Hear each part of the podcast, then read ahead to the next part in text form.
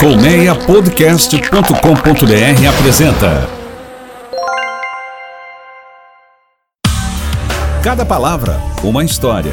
Um bate-papo sobre curiosidades da língua portuguesa. Este é o Cada Palavra, uma história com o professor Dionísio da Silva sobre a origem das palavras e expressões da nossa complicada língua portuguesa do Brasil.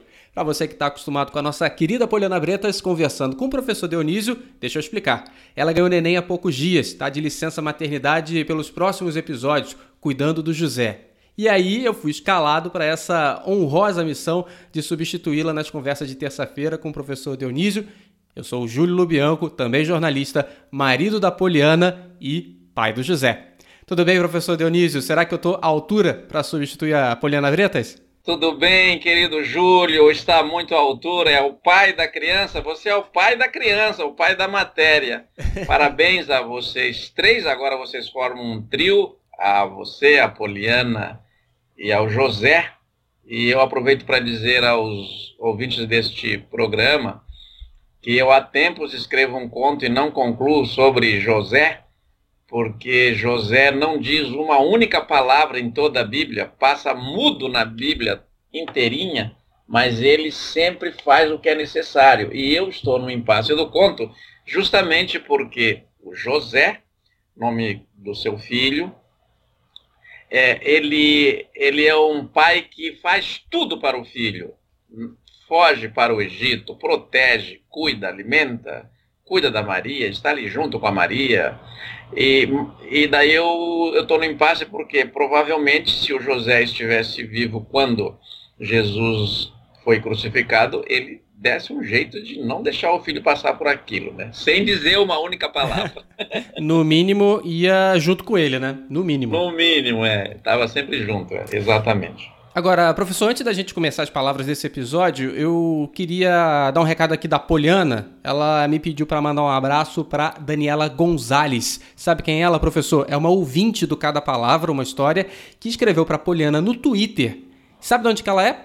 Não faço a menor ideia. Ela é do México, tá estudando português e ouvindo o seu podcast para treinar. Olha só, o senhor imaginava isso quando começou a gravar com a Poliana, que é ter uma ouvinte internacional? Eu nunca imaginava, mas sei que onde entra a Poliana entram maravilhas, né? não apenas o José, outras maravilhas também. José passa a ser a principal agora.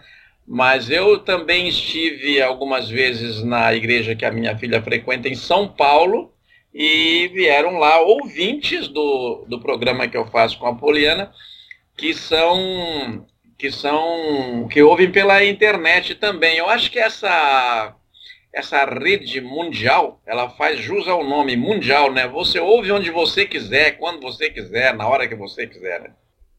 Legal, um abração para Daniela Gonzalez. Tomara que a gente continue sendo útil para os estudos dela de português. Bom, professor, vamos começar com a nossa primeira palavra de hoje, né? Claro, programa temático aqui da licença maternidade da Poliana, primeira palavra, bebê. Bom, então eu espero que a nossa querida Daniela é, releve minha pronúncia de português do Brasil Meridional, que ela continue aprendendo português aqui conosco, não é? Mas que, por exemplo, eu falo bem diferente eh, do, digamos assim, um, um sotaque, um, um idioleto, né? Da, da Poliana e de você. Mas bebê veio do francês. E como, como muitas palavras do mundo infantil, ela tem uma origem onomatopaica, quer dizer, o, o ruído, o barulhinho, o som que a criança faz por algum motivo, não é? Então, ele veio lá do francês bebê, Portugal levou essa palavra para, para lá, é, na França ela surge no século XVIII para designar a criança. E Daí a gente sabe, né, como a criança passa a ter a hegemonia, a absoluta, o absoluta, a atenção absoluta dos pais, de todos os que a cercam, ela também acaba fazendo com que os adultos passam, passem a pronunciar as palavras ao modo que ela pronuncia para poder melhorar a comunicação. E deste diálogo entre pais e filhos nasceram muitas palavras do português chuchuca, bebê, é, mama, são, são facilidades que a criança vai criando ali. Mas então, resumindo, a origem é onomatopaica, é o som que a criança recém-nascida de poucos meses é, faz, em geral, a principal linguagem dela é o choro, né? E ele passa a ser conhecido então como bebê. E interessante, né, Júlio, que se aplica para meninos ou meninas. O bebê, nesses primeiros meses, a gente não distingue o gênero. É o bebê, pode ser menina ou menino. E eu imagino que o baby do inglês tem essa mesma origem, ou não? Tem, tem. E tem uma coisa também curiosa, porque esse nosso programa é cheio de, de curiosidade, de curiosidades da língua portuguesa, para a gente não ficar naquela maneira que às vezes é um pouco maçante, um pouco chata de explicar as coisas. Aqui a gente está também para fazer entretenimento dos nossos ouvintes, é que o, o baby, assim como o bebê, também tem origem onomatopaica, mas ele, no inglês, ele se, do inglês ele se expandiu para, para, para mais línguas do que o português, que trouxe só para o mundo lusófono. O baby, como o, o inglês é o latim do Império Norte-Americano e já foi o latim do Império Inglês, ele ganhou o mundo inteiro. Só que no caso do Baby, Júlio, nós temos uma curiosidade. Hum. Ele não está apenas no bebê, né, na, designando apenas a criança. Você come um baby beef, você ouve baby blues, há uma veste feminina, que é o baby doll, você tem a babá, que é chamada também babá é onomatopaica, mas é do português, tem a babysitter, não é? Você tem o babysitting, quer dizer, o baby ele se estendeu para mais amplos domínios com uma coisa leve. No caso do bife, baby beef é uma coisa macia. No caso do Baby Blues, uma música também mais suave. No caso do Baby Doll, uma veste leve. Então os significados foram se estendendo. Quer dizer, e essas palavras do inglês a gente acaba também incorporando ao português que a gente fala, né? Sim, isto é talvez o mais importante, Júlio, porque assim como a língua portuguesa veio do, do então inglês do Império Romano, que era o latim, que dominava o mundo, que os romanos dominavam, que foi o, mais, o maior império que já existiu no sentido de organização sobre a terra, o inglês hoje domina amplamente o mundo e nós temos várias palavras é, do mundo, sobretudo do mundo infantil, de que estamos tratando agora, que vieram do inglês, não é? é depois a criança vai crescer e o sonho da, da maioria das pessoas é levar na Disneylandia, quer dizer, já é outra palavra que começou com o universo infantil, né? E outra palavra também aqui, né? Depois do bebê, quando ele cresce um pouquinho, ele se torna criança. Da onde que vem a criança? Bom, a criança, essa é a mais antiga do mundo. A palavra criança deste universo infantil é a mais antiga. Talvez ela, ela, ela supere até a idade de filho, do latim filhos, filho, e de filha, do latim filha. Porque criança era todo ser que estava sendo criado. Então, se fez assim uma espécie de gerúndio feminino, criança. Veio do espanhol criança, do criança também, é, e esse criança veio do verbo criar. E este criar veio do latim creare, que é ter filhos, mas é também gerar qualquer outra coisa, como criar uma peça, criar uma música, criar um programa como este que você criou.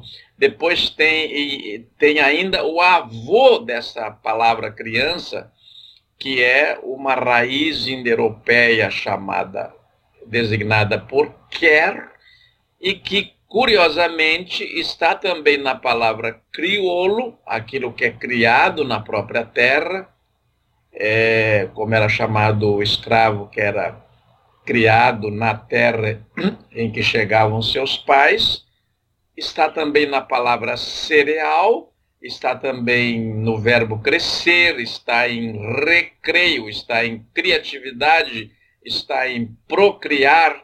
Quer dizer, esta, esse étimo é realmente muito antigo e se desdobrou por numerosas outras palavras do português. E tem uma outra que a gente usa mais recentemente, é, que é o crianção, né, professor? Pois é, crianção. crianção é muito usado, né, Júlio? Às vezes como xingamento, não é mesmo? o crianção é, uma, é um adulto que se comporta como se for uma criança, não é isso? É isso. E esse é o crianção. Ah, esse cara não passa de um crianção, né? Os sinônimos de crianção são assim meio pejorativos, babaca, tonto, né? No sul é tanso, que não é usado aqui no Rio, né? Não, não, não, não conheço essa palavra. Então, tanso é uma palavra pouco usada no resto do Brasil meridional, muito usado no Brasil meridional. E é de origem obscura, ninguém sabe de onde veio tanso. Tanso se escreve com S. E tanso designa aquela pessoa assim que é idiota.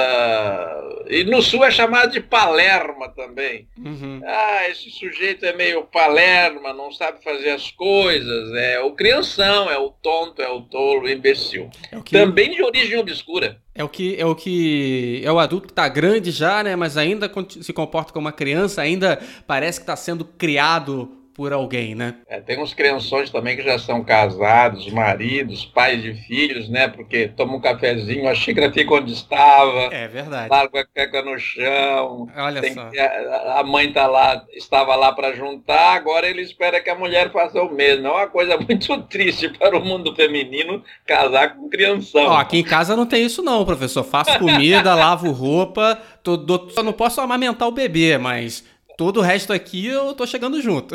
Isso a natureza ainda nos impede, é. não é? Nós temos só os sinais ali de que um dia tivemos mamas, né? Bom, professor Dionísio, muito obrigado. Até a próxima. Júlio, foi um prazer. Não, não treinamos esse desempenho, viu, prezados ouvintes? Estreamos hoje e tal como a estreia do Júlio como pai, tá indo tudo bem aqui. Muito obrigado e um abraço à nossa Poliana. Tchau, tchau. Esse foi o Cada Palavra Uma História, novos episódios toda terça-feira no seu aplicativo preferido de podcast ou então em colmeiapodcast.com.br. Você está gostando do nosso programa? Manda uma mensagem para gente, você pode escrever nos comentários do seu aplicativo de podcasts ou então mandar um tweet direto para a Poliana no arroba Poliana Bretas. Eu te lembro que o Poliana tem dois L's, Y e dois N's, arroba Poliana Bretas.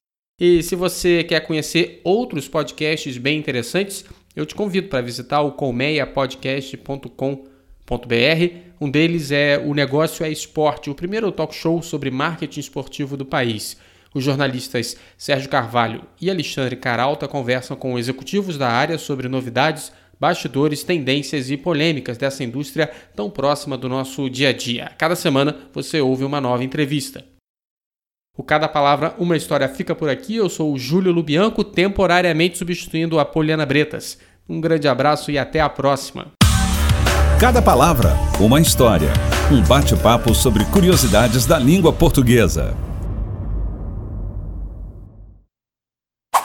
Colmeia Podcast, o rádio do seu tempo.